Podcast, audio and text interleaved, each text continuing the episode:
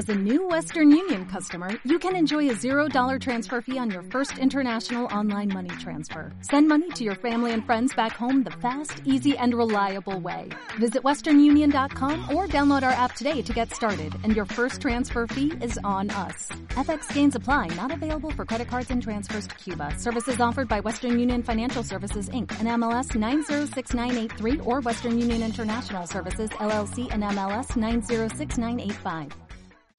Más humano que tú. Rondador nocturno es generoso, amable y decente. Tenía todas las razones para estar amargado, todas las excusas para convertirse en un demonio por dentro igual que por fuera, pero decidió que era mejor reírse. Espero poder ser la mitad de la persona que es él, y si tengo que elegir entre amar a mi amigo y creer en tu Dios, entonces elijo a mi amigo.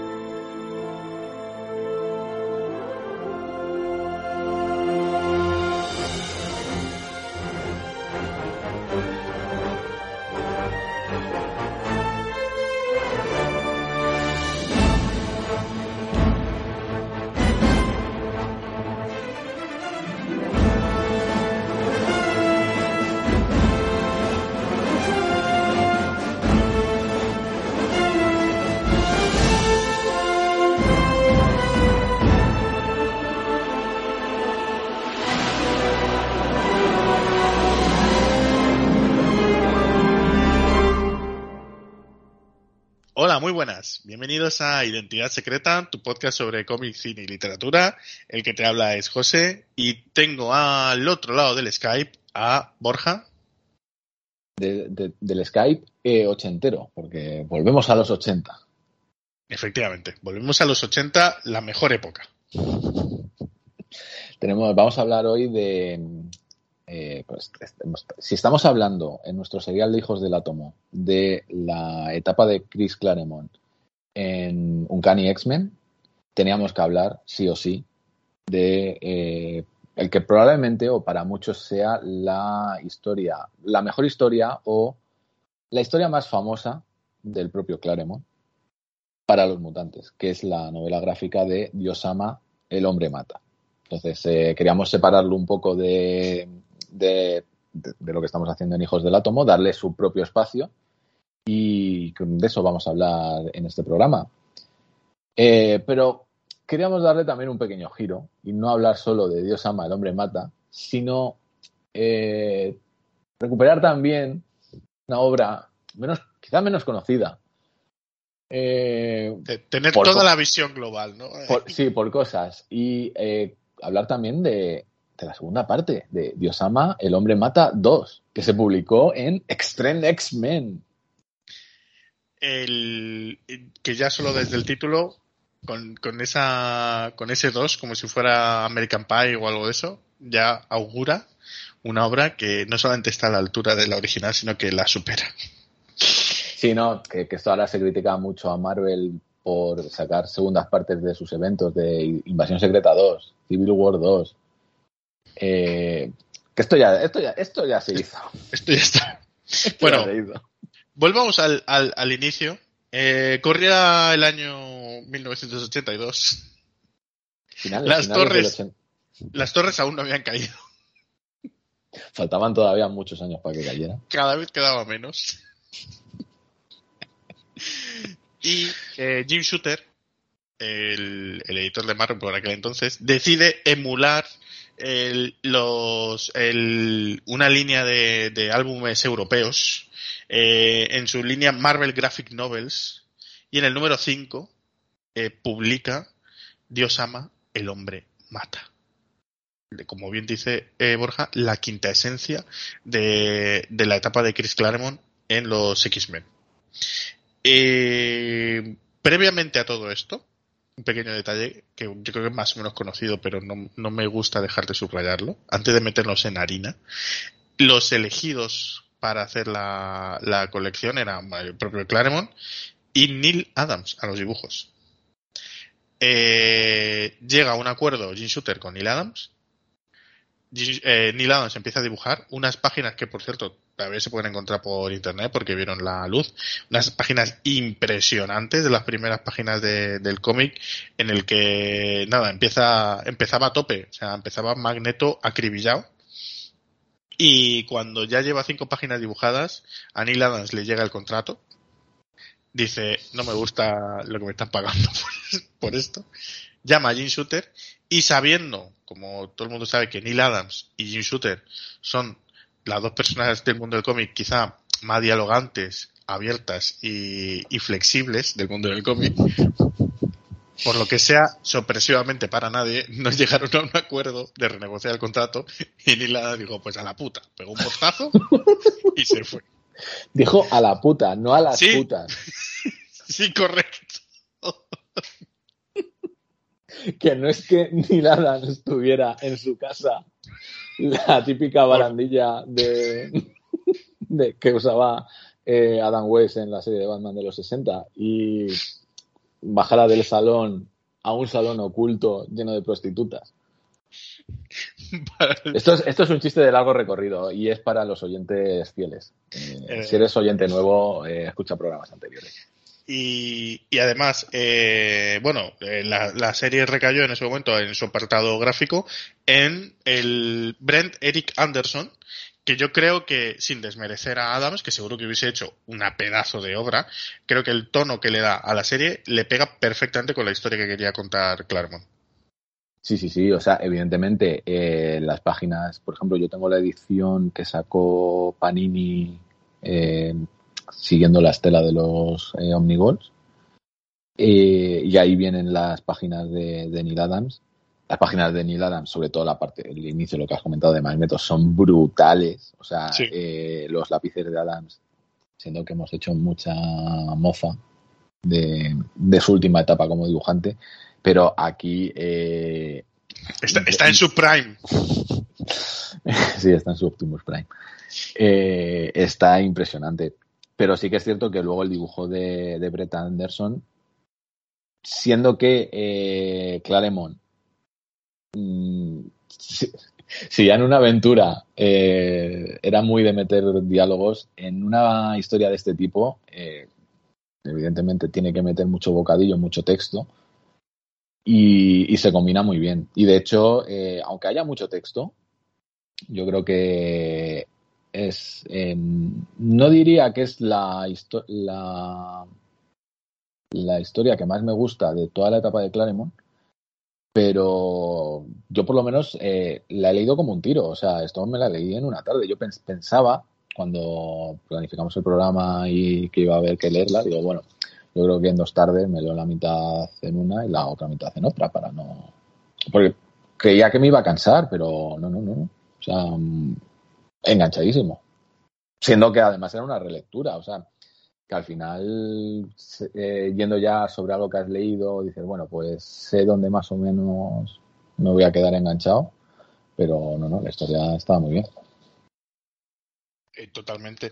El, efectivamente, el, el planteamiento que hace Claremont, eh, en consonancia con lo que quería Jim Shooter, que era captar a un lector que, que normalmente no se acercaba a los, a los cómics de superhéroes, es un planteamiento un poco más realista y, y más mm, serio de, de lo que nos tenía em, habituados y normalmente retoma el tema del, del racismo que es uno de los motores de, de- de su etapa en la, en la colección y en vez de elegir a los centinelas que era un poco el, el comodín cada vez que se sacaba el tema elige crea un personaje yo creo que, que, que para la historia que es el, el reverendo William Stryker que me encanta el cómo está construido porque precisamente saltamos de los centinelas, o sea, eh, Striker no es el nido, no son unas cucarachas deformes galácticas que se te quieren comer y ponerte huevos, no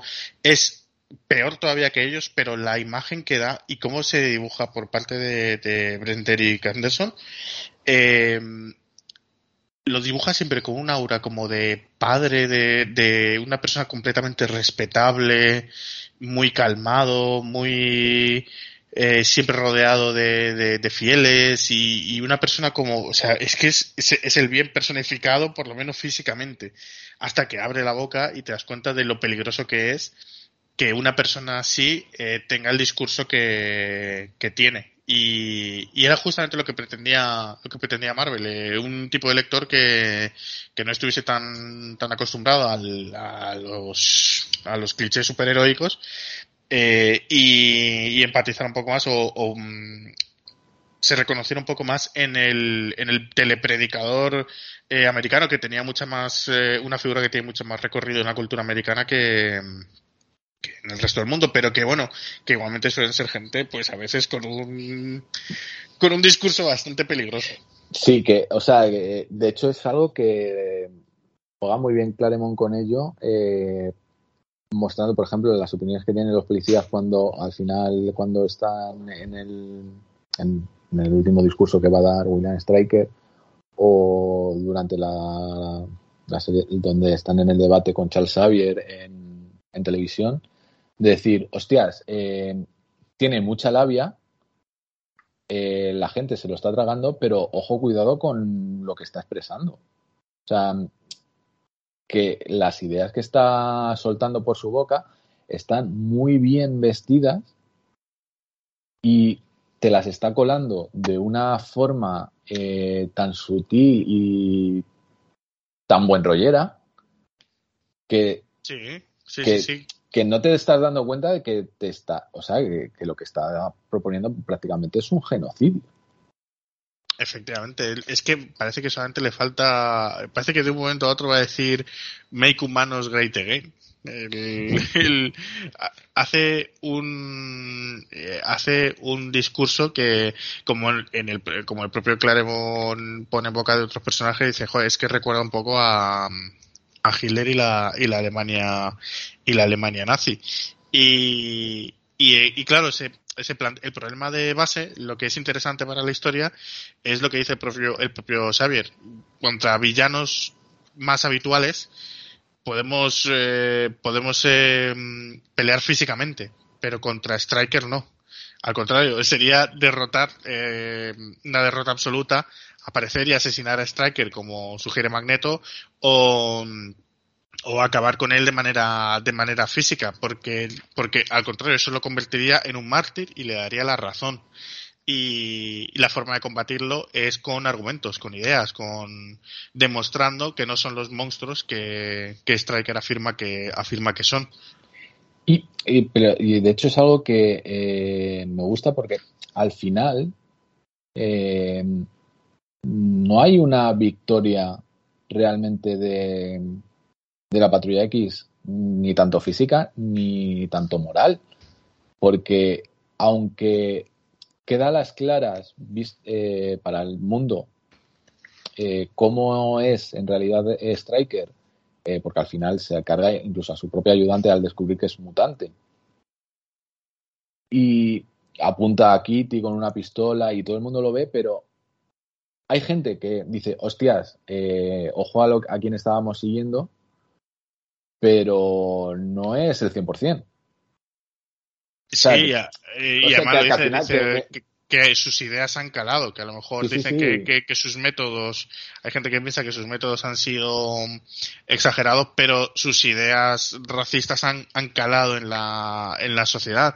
Y, y los X-Men lo saben y dicen, de alguna manera hemos perdido porque es muy difícil. Eh, eh, es muy difícil luchar contra, contra los prejuicios y los odios y solo nos queda, pues, eso, tener esperanza, hacerlo lo mejor posible y esperar lo mejor. Es que no nos queda otra. Es que la, el, el cómic acaba diciendo, madre mía, la que se nos viene y lo único que tenemos, o sea, lo, lo, más indispensable, que lo que no podemos perder nunca es la esperanza en el sueño de coexistencia pacífica. Que nadie nos dice que va a ser fácil, pero es que es lo único que tenemos sí que ahí eh, está también muy bien el hecho de que el propio Xavier eh, tenga dudas de su propio sueño y sea Scott al final el que le diga bueno bueno bueno, eh, o sea aquí el, que vuelva a decirme que Cíclope es uno de los un soso o uno de los peores personajes de, de los X-Men le tiro un, un cómic de, Dios el hombre mata la cabeza. Pero de tapadura, ¿eh? Hombre, de la tapadura, evidentemente. el, e, esa escena de Xavier llorando, emocionado, porque han sido sus propios estudiantes los que le han animado a seguir, bueno, bueno, bueno, bueno. Que está entre las mejores páginas que ha firmado Claremont porque es que es la quinta esencia de los X-Men. De por qué me gustan tanto. Perdón, eh, no, esto no, es eh, Claremont, pero no es Chris Claremont, es Christopher Claremont, perdón. Eh, una pátina de, de respeto. Esto es, lo que siempre me ha hecho gracia, porque Claro, es, eh, todos los demás cómics me, como me, acabo de quedar loquísimo con este, con este comentario. ¿Tenemos, ¿Tenemos que decir a, eh, ahora Christopher Claremont o, solamente para comentar este? Claro, no, pero es que, es, o sea, todos los putos cómics que hace de los X-Men los firmas como Chris Claremont, menos este, que este lo firma como Christopher Claremont. Ah, sí, en la portada aparece como Christopher Claremont. En la portada, y en los interiores, claro, porque porque sabían lo que hacían. Sabían que esto. Y eh, por desgracia, que esto sea de hace, ojo, ojo, ojo, no hace 20 años, hace 40 años. Que no, que no, que es hace 20, hombre. Asuma mal, es hace 20, hombre. Un cómic de hace 40 años que, por desgracia, eh, esté, sea tan actual y no, o sea, que, se haya mantenido actual a lo largo de esos 40 años. Sí, sí, sí, sí. Eh, y que cada vez sea más actual. sí, sí, sí, sí, ¿Cuánta gente bien trajeada eh, con, mensajes bastante peligrosos vemos hoy en día? Así es que está el mundo lleno de Williams Strikers.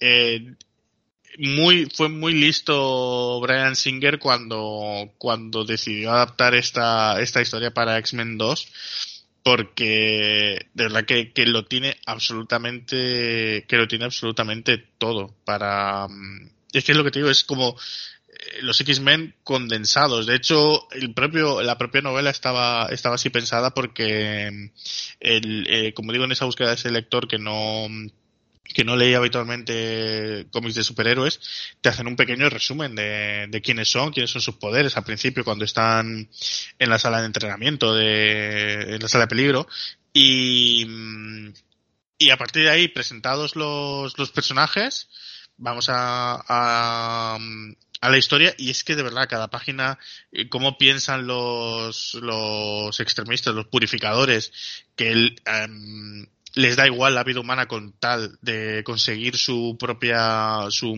su objetivo que es acabar con los sucios mutantes el mmm, como aún así por ejemplo los X-Men eh, cuando a Kitty la están persiguiendo eh, consigue o intenta que en su propia en su propia huida no pedir ayuda a nadie porque porque sabe que los purificadores van a hacer daño a, inocentes, como al final acaba haciendo, porque acaban disparando a un guardia de seguridad del, metro. Eh, es, decir, les, les muestra como, como auténticos héroes que, que, son capaces de poner su vida eh, en peligro por gente que, que igual pues eh, les quieren tan muertos como los purificadores y, y de eso se trata, es decir, de, decir no soy el monstruo que dices que soy. El, el mensaje cuando, cuando Striker dice llamarías esto humano cuando, y señala a Rondador, que, se, que me imagino a Rondador diciendo, joder, yo que, joder, que está aquí sin comerlo ni beberlo. Pero el mensaje de Kitty diciendo es mucho más humano que tú porque posee todas esas características de empatía, bondad, eh, generosidad que tú no demuestras, eh, que tú no eres, que tú no, que tú no tienes. Y, y ese Striker eh, apuntando a una Kitty de 14 años con una pistola delante de todas las cámaras. Eh, ojalá fuera el mundo así y se viera tan a las claras como es esa gente con esos mensajes tan, tan peligrosos. ¿Sabes cuál es el problema? Y que esto, eh, sin bordando el spoiler, pero sin hacerlo, es un poco también como el final de la cuarta temporada de The Voice. Que yo creo que ahora mismo, si pasase esto, de mostrar a Striker eh, matando o apuntando con un arma, pues habría gente que lo justificaría y que estaría con él. Es que, es que ese, es, que ese es el problema, es que eso es lo, lo, más triste de todo. Sí, la verdad es que, que, que sí, no te falta razón. Bueno, eh, algún que otro ejemplo seguro que se puede que se puede rascar, que, que en fin, que ni siquiera incluso mostrando lo malo que es este cómic, a veces es, a veces la realidad le ha dado un giro todavía más inquietante, más, más tétrico. Sí, ¿no? Y está, o sea, está muy bien, sobre todo, por ejemplo, al principio cuando se está peleando Kitty con un compañero de la escuela de danza de esta donde iba. Sí. Eh, porque el, el, compañero está en contra de los mutis y tal. Eh, y le dice, bueno, él va... Ay, ¿cómo se llamaba? Debbie. La... ¿No, es, ¿No es Debbie? Eh... Ah, la Sí, profesora, la, la- profesora la- de danza, ¿no es, de- es- ¿no es Debbie? Joder, que ahora me he quedado yo eh, en blanco. Es, eh, Steve, Steve, Stevie, Stevie. Stevie, Stevie Hunter. Joder, me he Eh. quedado con Debbie, no sé por qué me he quedado con Debbie. claro, yo debí, a mí Debbie no me suena de nada. Pero básicamente cuando le separa y tal, y que Kitty le dice, ¿qué pasaría si eh, hubiera, o sea, si en vez de mutis hubiera dicho negratas? Eh, sí, amigo de los ¿habría- negros. ¿Habría re- eh, reaccionado igual o te hubiera dolido más? Y que es eso, que es un poco también el eh, la, la, la pseudo excusa de, bueno, como no van a por mí, Sí, pues como a mí esto no me atañe, mm, Que no, que no pasa nada, que tranquilo. claro, hasta que van a por ti. Y está, está, está muy bien. Eh, a nivel visual, eh, hay muchas muy buenas páginas, pero sobre todo me quedaría con el inicio del capítulo 3, que es cuando, porque, eh, cuando ya han secuestrado al profesor Xavier y está teniendo la alucinación de que le están eh, Ah, crucificando y le atacan cada uno de sus eh, miembros de la patrulla X. Es, es brutal, o sea, ya solo también con el hecho de que esté con esos colores rojizos y demás, eh, es, es impresionante. Eh, luego también el, la primera, creo que si no estoy equivocado, es la primera vez que realmente salía Magneto. Eh, la primera vez a nivel histórico de, de publicación. Eh, que salía Magneto con, con la patrulla X como luego veríamos en la propia serie principal cuando se hace cargo de los nuevos mutantes y de la propia patrulla X. O sea, tenía cosas no solo para la propia historia, sino que se podían reutilizar luego perfectamente en la continuidad normal, porque esto siempre ha estado la cosa de si est- estaba dentro de continuidad o no. Sí, el, efectivamente, el Marvel oficialmente lo coloca entre el 168 y el 169 de Uncanny X-Men, aunque eh, siempre hay, parece hay contradicciones.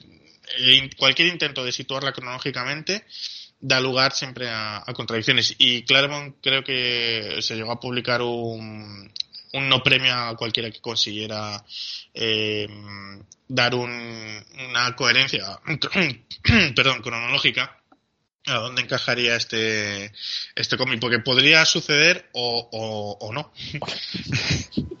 Pero, como bien dijo Alan Moore, ¿acaso no todas las historias son imaginarias? Efectivamente, efectivamente. A ver, el hecho, el hecho de eh, que realmente a Striker no se le. Creo que no se vuelve a mencionar hasta que reaparece en Extreme. eh, claro, mm, da la sensación de que incluso editorialmente mm, no sabían qué cojones hacer con ello. Efectivamente, eh, hasta que no, sí, que yo recuerde, sí, mm, hasta que no retome el propio Claremont el personaje años después, no, no se vuelve a, a Pues, o hacer sea, eso. sí que- Y es raro, ¿eh? Por cierto, es raro que, que haya llegado tan tarde una, una secuela, sobre todo mm, teniendo en cuenta, bueno, que, que, bueno, bueno, sí, claro, no, es que la secuela de la historia coincidió también con, con la propia adaptación de la, de la obra original en X-Men 2 que fue un poco a rebufo de, de la de la película que es como Sí, porque o entonces, sea, el tema de el tema de los purificadores y demás, eh, Eso sí. que sí que salieron, pero el propio Striker, o sea, Striker como tal no hasta, esa secuela no, no apareció. Entonces yo creo que por eso siempre ha estado en la cosa de bueno, esto podría entrar en continuidad o no podría entrar. Y además, Pero bueno, es- al final no, no- mm, que esté o no esté en continuidad no le resta ningún mérito a la obra. No, en absoluto, en absoluto. No, no, no es algo relevante para, para lo que se cuenta en las, en las páginas, porque además toda la temática de la serie está ahí. Y ese acercamiento con Magneto, que luego más adelante en la propia serie acabaría con, con Magneto como, como profesor eh, casi a disgusto de, lo- de los mutantes, como director de la escuela, eh, estaba también un poco ahí. Ya se ve un poco una especie de cierto acercamiento entre, entre las dos posturas, que hay puntos en común. Eh, es verdad que hay diferencias eh, fuertes, pero ese acercamiento entre, entre el, sueño, el sueño de Magneto y de Xavier está. El, esa repetición, porque Magneto vuelve a poner a Cíclope en su sitio, cuando Cíclope le dice ¿Y, y la dictadura que tú quieres, Magneto, qué? Y dice Magneto, chaval, chaval, chaval. No me hables de dictadura, chaval. Que es lo mismo, es la misma conversación que tienen en el, en el 150. Eh, a raíz de que, de que Cíclope le hace eh, cómo quiere llevar a Magneto a cabo sus planes y el mundo que, y el mundo que espera. Y, y, está pensando, eh, digo, claro, Dios ama, el hombre mata dos, que publicaría Claremont años después, es a su vez, o sea, está inspirado por la película, que es a su vez eh, está inspirado por la 1. O sea, Es la, pescadilla que se muerde sí, la. Claremont se metía ir un bucle un poco raro, ¿eh? No, pero sí que es cierto que todo, por ejemplo, cuando al final eh, le dice, o sea, da a entender Cíclope que claro, que lo que los ideales que busca Magneto es para, para su propio bien, pero Magneto le dice que no, que o sea, que él lo que quiere es que sea para las próximas generaciones, que a él le da más o menos igual. O sea, que no quiere eh, ser gobernante del mundo, por así decirlo, o el líder de por siempre de, de los mutantes y, que está bastante bien el, el hecho de decir, bueno, eh, si en, él quiere, Magneto quiere que el sueño de Xavier funcione, pero que les dice a las claras que si ese sueño no al final no se cumple, él va a estar preparado. Sí, eh, eh, ahí, ahí estaré yo para, para cuando me toque a mí el. Para cuando me toque a mí mi turno. Es que, es que, es, que es, es que te pones a pensarlo y las pocas páginas que son, bueno, que al final no sé cuántas páginas serán, no, no las he contado. Y no vienen, no vienen numeradas. Gracias, Panini, por no numerar las páginas. Eh, Panini, la editorial a la que le debemos tantas cosas. Eh, pero sí que, o sea, que, que será 96 páginas, pues bueno, pues eso, pues eh, sí que Sí, de- deben dar, no, debe andar por ahí, debe andar por ahí. Pero que, que para las páginas que son, la cantidad de frases míticas y de, de momentos geniales que deja la historia. Hombre, por ejemplo, en momentos geniales, eh, hablábamos antes de ese inicio truncado de las páginas de, Neil Adams, eh, con ese magneto cayendo acribillado, pero las páginas, las primeras páginas que se publican, no tienen nada que envidiar, eh, sino a lo mejor en calidad gráfica, sigue en dureza visual, con esos niños mutantes siendo perseguidos en mitad de la noche, que encima son negros para, para supongo que para, para darle todavía un poco más de, de crudeza y de asimilarlo pues un poco pues a, a la discriminación racial sobre la que se asienta la base histórica de, de Estados Unidos eh, es, es bastante dura ¿eh? Sí, sí, sí, porque de hecho, o sea, al, al principio, porque yo creo que es- está muy bien tirado, eh, lo que estás viendo son dos niños negros que están huyendo porque han asesinado a sus padres y van a por ello. Sí, No estás pensando que son mutantes. De hecho, hasta la última escena, eh, cuando ya van a disparar a- al hermano mayor, que es cuando se le empieza a, le empiezan a brillar los ojos, hasta ese entonces no tienen ningún rasgo característico que digas son mutantes. O sea, no tienen ni la piel azul, eh, no tienen escamas, no. Porque yo creo que eso le restaría impacto al final. Porque, a ver, evidentemente, eh, si ves un mutante azul, como no se ha visto a ninguna persona azul, pues le, le quitas eh, conexión emocional. Sí, sí, sí, está, está Entonces bien. está dice, bueno, pues, pues han, han- han matado, pues sí, han matado a un niño azul ficticio. Y no, no te impacta tanto, pero aquí al final lo que estás viendo es que están matando a dos niños negros. Sí, efectivamente. Y, y a las claras, o sea, y no hay ni vuelta de hostia, ni que luego al final digan, no, estaban, les dieron un dardo tranquilizante y tal. No, no, los matan, los cuelgan en los columpios de la escuela para que al día siguiente el resto de padres y niños sepan lo que viene, que es cuando ya aparece Magneto y se lo lleva para que ese mensaje no cale. O sea, es que, eh, es que, es que es un inicio Brutal. brutal de, de- de- de- de historia. Y esos, esos purificadores con una estética militar, eh, en penumbra, serios, indistinguibles unos de otros, eh, eh, con esa, eh, eh, esa determinación psicópata que tienen de, de no dudar ni un segundo en, en matar a dos niños por el simplemente hecho de ser como son. Bueno, de hecho, me gusta más eh, cómo representan a los purificadores aquí, porque es, es algo que también te puedes llegar a creer, que sean eh, similares a un grupo paramilitar, para paramilitar, que no sé si lo he dicho bien, de primera, pero bueno. Que, que luego las mamarrachadas que hacen de ponerles tuniquitas, que, Oy, oy, oy, claro, porque sí, sí, al, total. final, al final, Cuando van todos vestidos de papa con pistola. Bueno, claro, o sea, al final los ridiculizas tanto que no, o sea, no los ves como una auténtica amenaza, o sea, eh, no sé, no. Sí, sí, aquí, aquí es que pueden parecer perfectamente pues un grupo, un grupo, pues eso, paramilitar que puede darse perfectamente real de una serie de, de, de, de, mm, de locos que sean, que son, o que se creen que son elegidos para una misión sagrada y, y, y ya está, pero es que aquí, eh, efectivamente, esa forma de, de mostrarlos es que da auténtico miedo, pero Ujú. auténtico miedo. O sea que, que está, está muy bien. Es, eh, ya digo, no, no la considero la mejor historia de Clarem. Mm, No, no es que sea la mejor historia, sino la que más disfruto. Pero sí que es cierto que es eh, un punto clave de, de los X-Men, de la historia de los X-Men. Mm.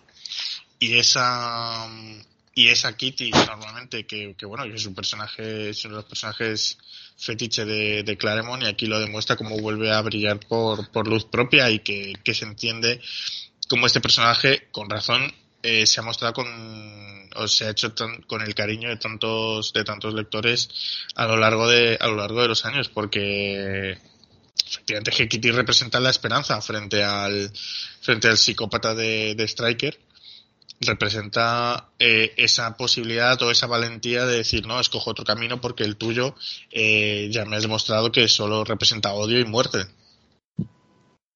Bueno, está, está bastante bien. Y cualquiera, eh, todas las alabanzas que les podamos lanzar a esta obra son pocas. efectivamente Eh, no sé si quieres comentar algo más sobre esto o, o- o empezamos, nos quitamos esta pátina de seriedad y empezamos con la... con la segunda parte que es, Eh, todo, es todo lo contrario. que me sigue emocionando el final. Me sigue emocionando el final de ese Xavier llorando, eh, porque sus alumnos le han eh, le han dado la vuelta y, y, sus, y sus alumnos por un momento se convierten en, en maestros. Eh, esa forma de, de que sus alumnos le recuerden al maestro que a veces que lo ha llegado a olvidar la importancia de su sueño me parece precioso, de verdad, precioso, es emocionante. Y bueno, antes de ir con la segunda parte, eh, brevemente de, de la película, eh, porque esto lo, lo adaptó, como has comentado, Brian Singer para X-Men 2. Eh, yo creo que lo adaptó muy bien, Sí, muy crudamente. De hecho, junto con Días del Futuro Pasado, para mí son las dos películas, las dos mejores películas de X-Men. correcto. Yo opino lo mismo. Y, y qué pena que, que, que X-Men 3 fuera tan mala. Es que, bueno, En fin, pero, pero o sea, eh, X-Men 2, o sea, me sigue pareciendo una maravilla de, de película. Sí, la verdad es que funciona muy bien adaptado, incluso, incluso presentan un striker que se podría decir casi previo a este, porque, porque es más, militarizado. quitan eh, toda la parte religiosa, queda en muy segundo plano y al final es eh, más la parte militarista. de, que la humanidad diga de que va a haber gente, como dice la película, que va a haber gente que va a estar dispuesta a iniciar una guerra racial en Estados Unidos y que, vamos, y en el mundo y que los X-Men estarán ahí para, para ponerse en medio y, y que no, digamos, y que el odio no, no no cale en la, en la sociedad. Yo creo que el, el, mensaje de fondo, uno de los mensajes de fondo, el más poderoso, que es la, la lucha pues contra la contra, contra el extremismo y contra la gente que es diferente, lo tiene y, y pero y es que además te, te pone una película muy interesante, muy entretenida, para mí lo tiene todo, es una maravilla. Bueno, pues nada, eh, como decíamos, eh, si esto se publicó a finales del 82, eh, la secuela nos vino en 2003, julio de 2003. Las torres ya habían caído. y eh, bueno, un poco por situarnos en contexto, después de estar durante 14, fueron 14 años los que estuvo Claremont, bueno, durante más de 10 años. 17. oh, sí, pues Después de todos esos años en Uncanny X-Men, eh, a Claremont le enseñaron la puerta de salida. Y eh, no sería hasta principios de los 2000 que regresaría a Uncanny X-Men. Precisamente eh, en la época en la que se estrenó la primera película de, X-Men con la Revolution de los mutantes. Todavía me acuerdo de todo lo que prometía y lo que quedó lo que pudo haber sido. a ver, también sí, sí que es cierto que yo creo que esa fue realmente la primera gran reforma o reformulación de la franquicia que vivimos en tiempo real. Sí. O sea, porque al final eh, todo lo anterior, eh, o sea, los cambios de guionistas y tal, eran muy continuistas. Pero esto fue, en plan, toda la franquicia eh, con eso, el lateral que ponía Revolution en todas las portadas y tal. Yo creo que eso y nos quedó marcado más que nada por realmente ser partícipes del cambio de la historia. Sí, bueno, eh, estábamos flipando, si te acuerdas, estábamos flipando. luego, luego, veías a Lenny Francis Yu en interiores y decías, hostia puta, ¿qué ha pasado aquí?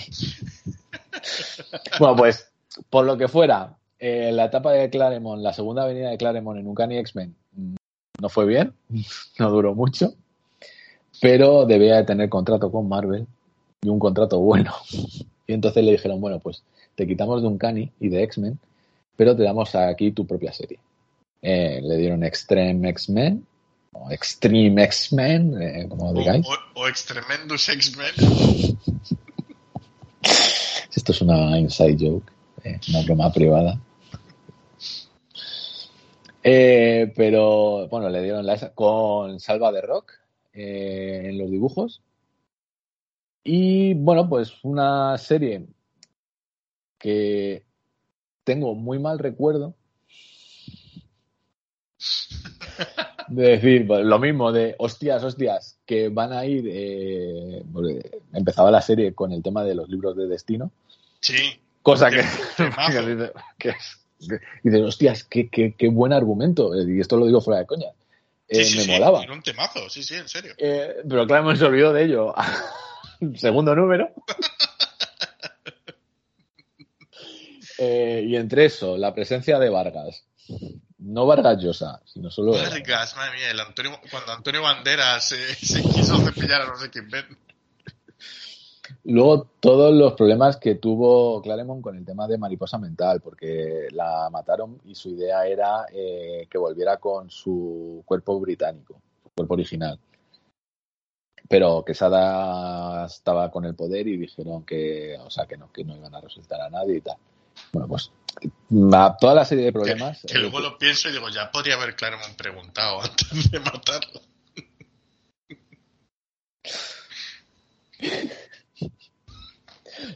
La, serie, por lo que fuera, eh, iba cuesta abajo sin frenos, ¿vale?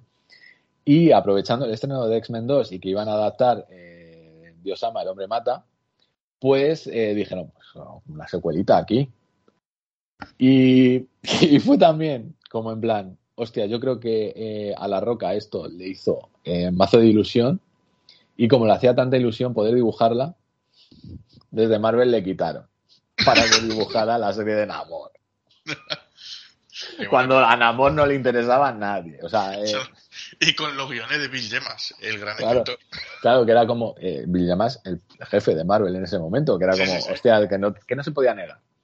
Y es como, hostia puta, eh, vas a hacer probablemente la saga más recordada de la colección y pierdes a tu dibujante el que ha estado originalmente y metes como dibujante alguien que, por lo que fuera, no tenía muy buena fama dentro de la franquicia mutante por eh, sus eh,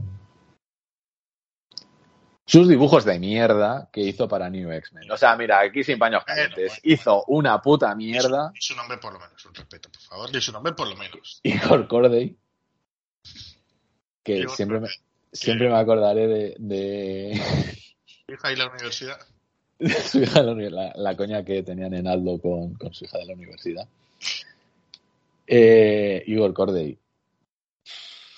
¿Qué podemos decir de Igor Corday? Pues yo te voy a decir, perdón, que ha salido un gallo de la emoción de defender a Igor Coy. Es que se me ha roto la voz. Hombre, a ver, quiero decirte.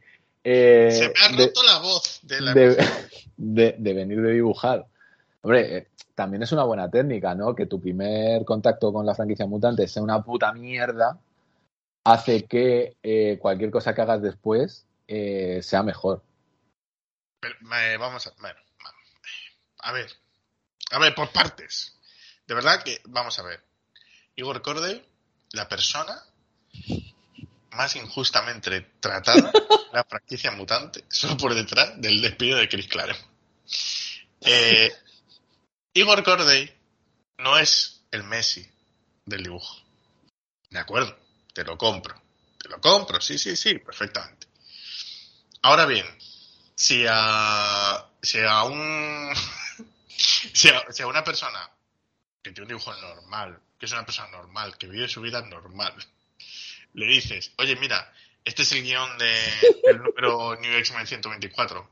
Ah, vale, vale, me pongo a dibujar. Vale, ¿qué horas son? ¿Las dos? Pues a las dos y cuarto lo necesitamos entero, ¿vale?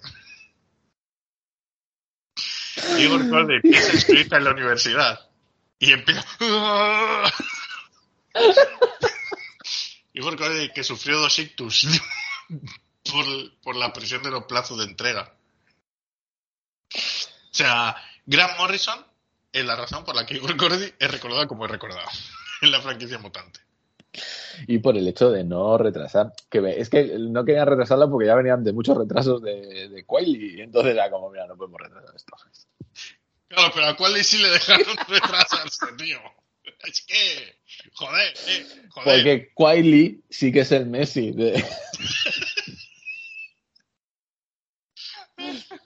No, pero en serio, eh, quitando el hecho de que evidentemente sus dibujos en, X- en New X-Men eh, tuviera que dibujarlos deprisa y corriendo, aquí evidentemente hay una evolución. Y por lo que parece ahora está haciendo cómic europeo de esto de, iba a decir indios y vaqueros, iba a quedar de forma muy despectiva, pero sí que está haciendo historias de esta, de, pues, eh, el típico cómic europeo de vaqueros. Y ahí parece que, Yo- que, se- que está mostrando su verdadera cara. Yo te digo que me leí un cómic suyo que se llamaba eh, Nosotros los Muertos, de también europeo de Igor Cordy y Darko Macan, que es va sobre Vale, sí, creo que es el, el mismo guionista con el que está haciendo las historias de, de vaqueros. Pues es como, ¿qué pasaría si, si una invasión zombie hubiese llegado a, la, a, la- a Europa antes del, antes del descubrimiento de América? Y mm, chapó por, por Igor Cordy. Es un, tiene un estilo que es un poco feísta, de por sí. Y claro, si un estilo feísta de por sí, con tinta gorda, le das poco tiempo, pues joder. No, pero a ver, aquí está.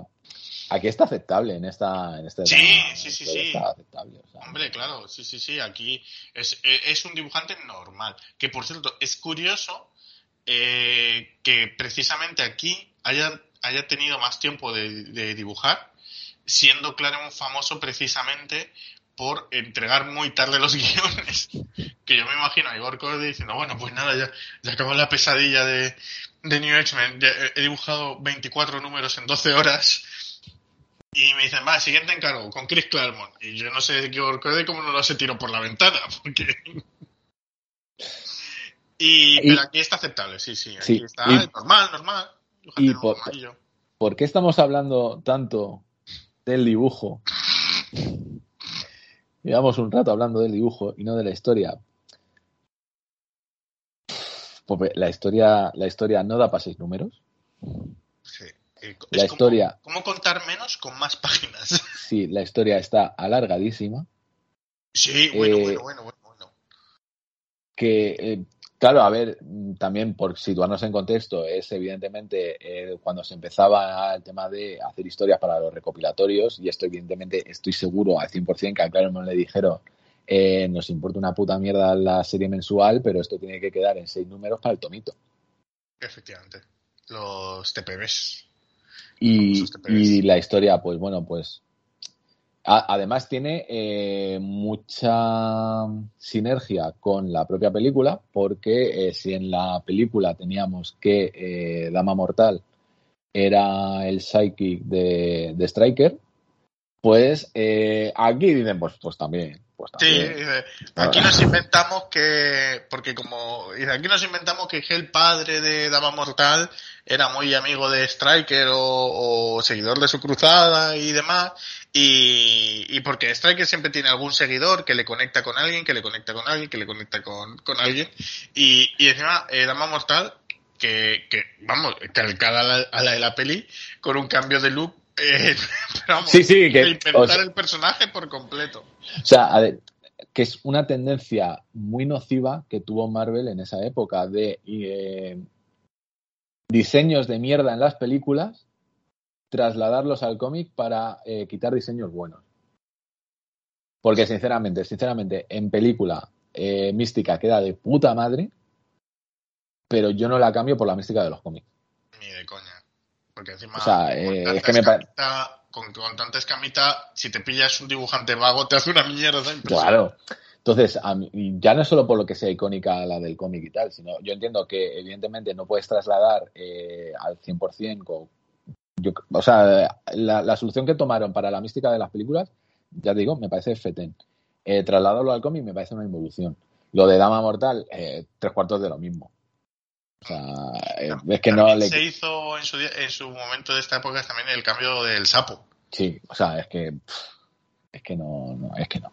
Es que me- Pues eso, la Marvel que la Marvel Comics que, que estaba a verlas venir. Eh, Bueno, la historia presenta a un Striker que se ha pasado en la cárcel pues 25 30 años. Lo sí, porque esto, esto es lo que pasa, que esto va a tiempo real. Esto es- por lo que están las, las condenas en el universo Marvel sí van a tiempo real. A mí me guardan la cuchara, ¿eh? En el módulo 3 de, de la balsa. Y, y ha vuelto, ahora es, ahora es más villano. Y eso se ve porque se ha dejado perilla. Eh, Se ha dejado perilla y la cárcel le ha sentado bien porque ha hecho su repetición. ¿eh? sí, sí, sí, sí. Eh, su tablita ha estado levantando hierro, ¿eh? Striker. Vamos, este strike. Este Striker coge al otro, al, del, al de la 1, y se lo folla, vamos. Es como a imagen y semejanza de Dios y de la roca también. eh. y de Doito. es lo que es realmente lo que me falta. Eh, ya puestos a cambiar, eh, me hubiera molado eso, el striker mazadísimo y que además fuera negro. Porque la cárcel Le volvió negro. negro.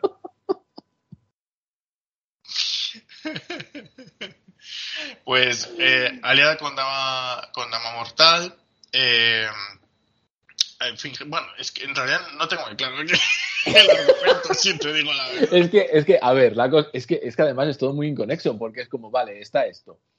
Eh, que además eh, va eh, a por Kitty, ¿vale? De Kitty no, no hablemos todavía, que tengo muchas cosas que decir de Kitty, pero es un poco por, por, por centrarnos en el argumento. Vale, es una cosa, ¿has embargado el tema? Lo digo para... Eh, lo he embargado, está, Vale. está el tema embargadísimo. Vale, vale, Este chiste, este chiste ha perdido toda la gracia cuando publiquemos este programa, pero para que ubiquéis cuando estamos grabando este programa. Eh, entonces, eh, bueno, eh, Striker va por Kitty, luego resulta que hay como una facción todavía más extremista de, que está en contra de Striker, porque es como que mm, si Striker va en contra, en contra de los mutantes, esta nueva facción no, está, está a favor de los mutantes. Luego se revela que, a ver, que no es una persona quien está al frente de esto, sino que es una propia, es una máquina que se ha cargado a todos los humanos de un pueblo y a los mutantes los controla, les ha quitado realmente la vida porque los controla con nanotecnología.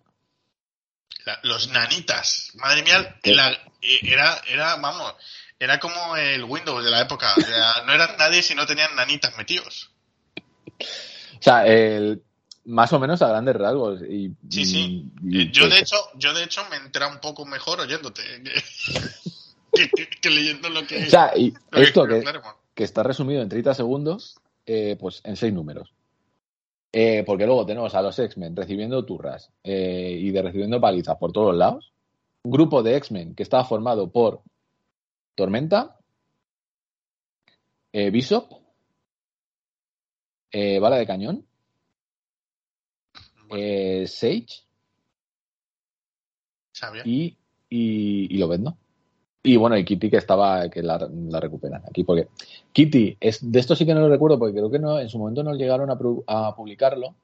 Eh, La por- miniserie sacaron. una, sí. eso, sí, que era Mechanics o algo así, una, una rayada, pues eso, yo qué sé.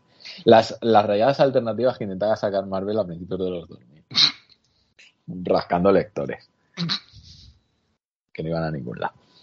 Bueno, pues aquí eh, que está estudiando en la universidad, está trabajando también como camarera en un, en un antro de mala muerte. No descarto que estuviera ejerciendo la prostitución.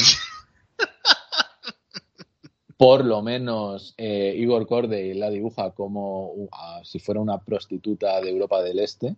Joder, joder. Claro, es lo que ha conocido Claro, evidentemente. Igor Gord. Claro, Igor las referencias que tiene son esas. Entonces, pues. Polígono y, y, y ha sido un choque muy mm, muy bestia porque claro eh, esto en su momento lo leí claro evidentemente en su momento lo leí pero al estar releyendo eh, toda la etapa original de Claremont para Hijos del Átomo pues claro lo, lo último que tengo de Kitty es la Kitty la Kitty que sí que ha tonteado con Coloso pero pero no es una puta. Nadie dice nada de prostitución en el cómic. Pero es la sensación que deja. Además, una Kitty muy resabiada, o sea. Y que, que Claremont como que intenta. eh, que, pero que al final le pasa con todos los personajes. eh, que es como que intenta eh, recuperar el mojo que tenía originalmente, pero que parece. No, no te da la sensación como que es una comedia. O sea, como que es. eh, es que, que es Claremont riéndose de sí mismo sin, sin querer. Sin querer. Es como, como Cristiano Ronaldo en el Manchester United ahora mismo. Sí. Mira, yo eh, a ese punto de... No sé, no sé si te ha explotado un pulmón o qué ha pasado, pero yo voy a seguir adelante. Es que me estaba riendo y me ha, me ha venido un estornudo y ha sido un riso Una, una- una mezcla, ¿no? Eso es Dios ama el hombre matador. Ese sonido podéis echar para atrás y ponéroslo en bucle, que eso es Dios ama el hombre matador. Iba a editarlo, pero ya no, ya lo dejo, ya se queda en la grabación. Eh, ¿Lo de las armaduras? Sí, "Mira, porque, o sea, vamos- Un colgante de los Mónaco que te lo, te lo pongo y va con armadura. Sí, pues, o sea, es que le, le pi- pierde o sea, toda la gracia y todo el interés que tenía Striker como personaje en la, en la historia original se convierte en un villano de opereta. Sí. Porque tiene un traje eh, que es armadura que le hace invisible. eh, no me queda, o sea, creo que Es, es depredador. De predicador a depredador. O sea, es que es, que es tan, tan absurdo todo. Sí. que- y, y bueno, luego, eh, o sea, lo de. Al final es, es eso, o sea, lo de esto, el nuevo. eh, que se ha montado un, un, un pueblo ahí para que los mutantes sean. estén tranquilos ahí. Que luego todo se reduzca a eso, que no, que era una inteligencia artificial de una persona. un Era, era, un, era Windows, era un Windows. Entonces, Sí. los X-Men van para allá, matan, sé, bueno, eh, la lían parda, eh, irrumpen en la escena del accidente de avión donde supuestamente ha matado a Striker, eh, o sea, ha muerto Striker, bueno, es una, o sea, hace, me recuerda mucho, eh, parodian- eh, parafraseando al gran Ignatius, ¿qué sería del mundo si todos hiciéramos lo que nos da la gana, cuando nos da la gana, sin importarnos las leyes o las consecuencias? Seríamos X-Men. Pues básicamente. Esa es la sensación que me da. ¿eh? Como, bueno, mira. Y luego había como un chaval que. mm, O sea, no sé ah, por sí, qué de el repente chaval, que. el- el chaval mexicano que va con toda su familia. Sí, no, yo digo el que es transparente, que controla mentes, que están como jugando al fútbol. Ah, no, pero que ese es el que, ese es el que, por lo que yo entendí, porque eso tampoco creo que queda claro, es el que le pasa a los nanites. O sea, es, eh, él es- ya está controlado por los robotos, claro, y él al, al, al ponerse, al, al cubrir al resto de mutantes, pues les pasa a los, los nanites. Que, que también te digo, cubre a- eh, y ojo, ojo, que porque el único al que no afectan es aviso. Porque eh, para él, como viene ¿Ah, del sí? futuro, esto es, esto es como una gripe normal. Yo a esto ya me había vacunado y de esto no. es como, madre mía, Claremont, madre mía, madre mía. Dice, sí que es verdad que en el futuro de Bishop había negacionistas de la vacuna. como- Dice, Bishop la, estaba- la tercera dosis de la vacuna de los nanitas. Eh, Viso, Viso estaba vacunado de nanites, pero lo- el COVID no lo vio venir. Claro, es como si tú y yo ahora viajáramos al 2020. Que no, la cuarentena para nosotros no. Si estamos No, no, vacunados. estamos, estoy vacunado, puedo seguir chupando barandillas. Uf, madre mía. Madre Eh, mía, Claremont, Claremont, por favor, claro. Y no, no, te, no pierdo un poco, porque a mí me hace mucha gracia de bala de cañón eh, que cada vez que sale en la serie madre es para decir que es un inútil, que, que, es- que no vale para nada y que es un cero a la izquierda. Es, es como la gracia del personaje. Me da, me da mucha cosa como eh, Dama Mortal, después de cargarse a Lobezno, luego eh, bala de cañón se la, pues, la deja fuera de combate. Es como, qué triste, madre mía. Que vale- Sí, o sea, pues- como personaje has tocado fondo, si bala de cañón te da lo tuyo. Sí, pues además es que es algo que ya no sé si es eh, problema de Claremont o de Igor Corday, eh, porque es que no me queda claro tampoco cómo la vencen, porque a nivel de guion parece como que la convence de que eh, los de que, que los nanites ya, sin saber él que tiene nanites, sino que él le sigue el rollo diciendo, no, no, yo creo en lo que vosotros creéis, pero a nivel de dibujo no concuerda con lo que está contando Claremont. Entonces es como, yo no, mira, chicos, yo no sé qué está pasando aquí. No sé, no sé qué ha pasado. Sí, y además el, todo este pueblo de, de mutantes, esta utopía mutante, que creo, creo, creo entender que Claremont quiere jugar a construir un, un striker del otro lado, o sea, un striker mutante, y como diciendo, ni, ni, ni, ni, ni mutante ni antimutante, igualdad. Para mí no funciona para nada, pero para nada. El- No, no, no, no, no. Y la luego, empatía el, es cero. y luego el, el pseudo intento de redención del final de Striker. ¿A qué? ¿A cuento de qué? Sí, porque no, porque además dices, le ha cambiado la cárcel, eh, no la ha cambiado, eh, no sé, no, es como, uf, no, no lo acabo yo de. Pero, pero, pero ni de lejos. O sea. No, no, no. O sea, esto no. La, la, la suerte que tenemos es que, evidentemente, eh, que esta historia sea una mierda no invalida que la original eh, sea buena. Pero sí que es cierto que, que, que no, no, hay por dónde coger esta segunda, esta continuación. Y el problema de esto es que, que ya no, ni, ni, ni me acordaba, eh, que dio pie a que, claro, ya Striker eh, se convirtiera en habitual en la serie de los mutantes. Sí, porque aquí sí, le cierran sí. y dicen, bueno, eh, dentro de mil años saldrá ya cuando esté todo esto una mierda dentro de mil años, ¿verdad? Que ya le recuperan y eh, que no sé, que no sé. O sea que eh, le, le, por lo que he estado viendo, que esto ya es que ni me, ni me había enterado, le, matar, le, le, mataron, le mataron en la serie de Weapon X. Madre mía. Claro, eh, eso es como eso es como llevarte detrás de un callejón de la franquicia mutante. En en 2000, 2000, Weapon X, volumen 3, número 27 de 2018. O sea, claro, una serie de Weapon X que la vale, pues eso, Rita la cantadora. Ah, pues mira, eh, ojo, guionista, Greg Pack y Fred Valente. Eh, Borja recogiendo cable eh, dos segundos después. Igual se la ve.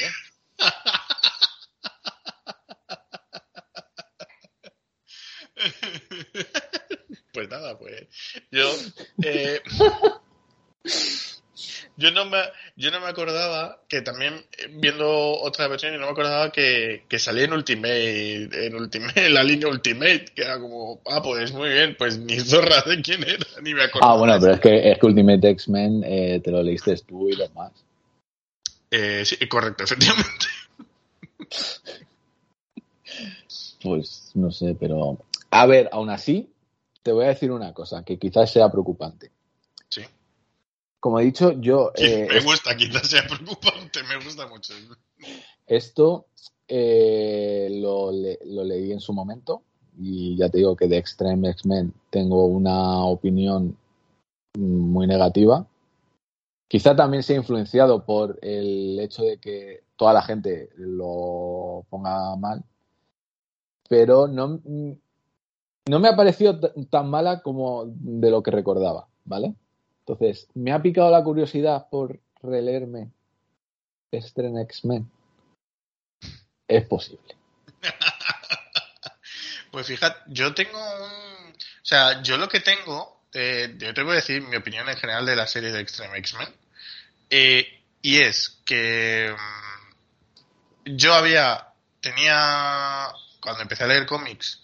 Eh, antes de leerme toda la etapa de Claremont eh, todavía se recordaba Claremont como el gran patriarca, eh, etcétera, etcétera. Y mi primera eh, conexión con él fue en la Revolution, que dije, no puede ser la misma persona, tiene que ser, que tiene que ser hemos, la que hemos engañado, hemos, hemos engañado. engañado. Y, y, la segunda vez que me acerqué a Claremont fueron en estos Extreme X-Men, donde sí que es verdad que no puedes decir que es una obra maestra, pero aquí sí que vi eh, trazos y algunos números que, que o, o, que me que me hicieron pensar, vale, este sí, sí me creo que este tío hubiese llevado a los X-Men eh, a, a, las cotas de calidad que lo llevó en los 80. O sea, tengo un recuerdo de Extreme X-Men como diciendo que era como Claremont ya un poco más salsoso, más, más en su, en su línea. Bueno, Eso es lo que me queda, ¿eh? Todo esto te digo ya hace, hace 20 años que no me lo he leído. Oyentes, eh, voy a hacer todo lo que está en mi mano para que cuando terminemos Hijos del Átomo nos leamos, releamos la etapa, las siguientes etapas de Claro. Hombre, yo, yo, yo tengo muchas ganas de X-Men. ¿X-Men Forever fue? Sí, pero eso ya es incluso posterior a Extreme. Sí, sí, claro, pero digo que si vamos con Claremont, vamos con todo, ¿eh? Vamos ya, vamos, vámonos ya a ir acercándonos eh, al punto ese de darle el premio a toda una carrera, que es el que te dan justo antes de... de morir. Jo, tío, ¿no molaría que coincidiera el final de nuestro serial? No. Tío, a ver, yo no digo que sea bonito. No, digo, pero... Digo que quedaría bien. Y que Claremont nos haría un favor. Claremont, tienes hasta si 2024. Tienes hasta 2024. Disfruta estos dos años. Si, si todo va bien, Hijos del Átomo lo terminamos en 2024. ¿Y cómo va la salud de Claremont? A ver. No, pero a ver, esto es como cuando te hacen presidente de honor del Real Madrid, que sabes que ya estás en el punto final de tu etapa de la vida. Como- es que el primer clavo del ataúd. Sí, es como, ¡uh! La. Eh, una cosa. 2024. ¿No? Hemos dicho. Sí. Claremont al finales, finales de 2024, o sea Uy, que no, no, disfrute, disfrute. Muy, la- claro. muy largo me lo fías, que tiene 71 años. No sé por qué a mí me da que este no. Quiero decir. Hay que ir preparando ya el especial. Sabes, Eh, es es que igual este es un programa póstumo, porque como no sabemos cuándo lo vamos a publicar, sería muy gracioso que todas estas coñas que estás haciendo tú y no yo, que quede claro El saltacharco, ¿sabes? que, que esto lo publiquemos y o igual no se publique nunca. Y hay que leer, hay que leerse también los siete soberanos. de- Sí, bueno, pero eso necesito una copa de coñac. Como él cuando escribía. Bueno, pues nada, hasta aquí el programa dedicado a Dios ama, el hombre mata. Recordar, eh, hay en el, el refrán de no hay secuela buena, en este caso se cumple. Correcto. Lo bueno es la, la historia original, que es muy recomendada. Y bueno, pues si no tenéis nada mejor que hacer y os queréis echar una risa, pues os podéis leer la segunda parte. Pero no es nada recomendable.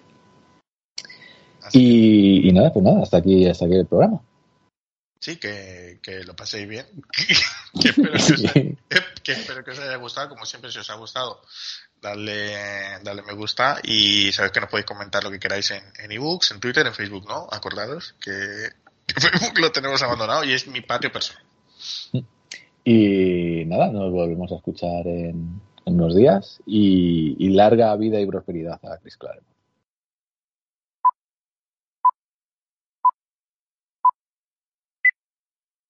Este va sin número, ¿no? Bueno, Sí, sin número, sin número. Esto no sabemos cuándo se va a publicar. Hola, muy buenas. Bienvenidos a Identidad Secreta, tu podcast sobre cómics, cine y mutantes. El que te habla es José desde, desde un podcast sin número, un podcast especial, un podcast distinto, un podcast que, que te No, a ver, abraza José, como- José, este, el podcast va a tener número, pero no sabemos qué número va a ser. o sea, no.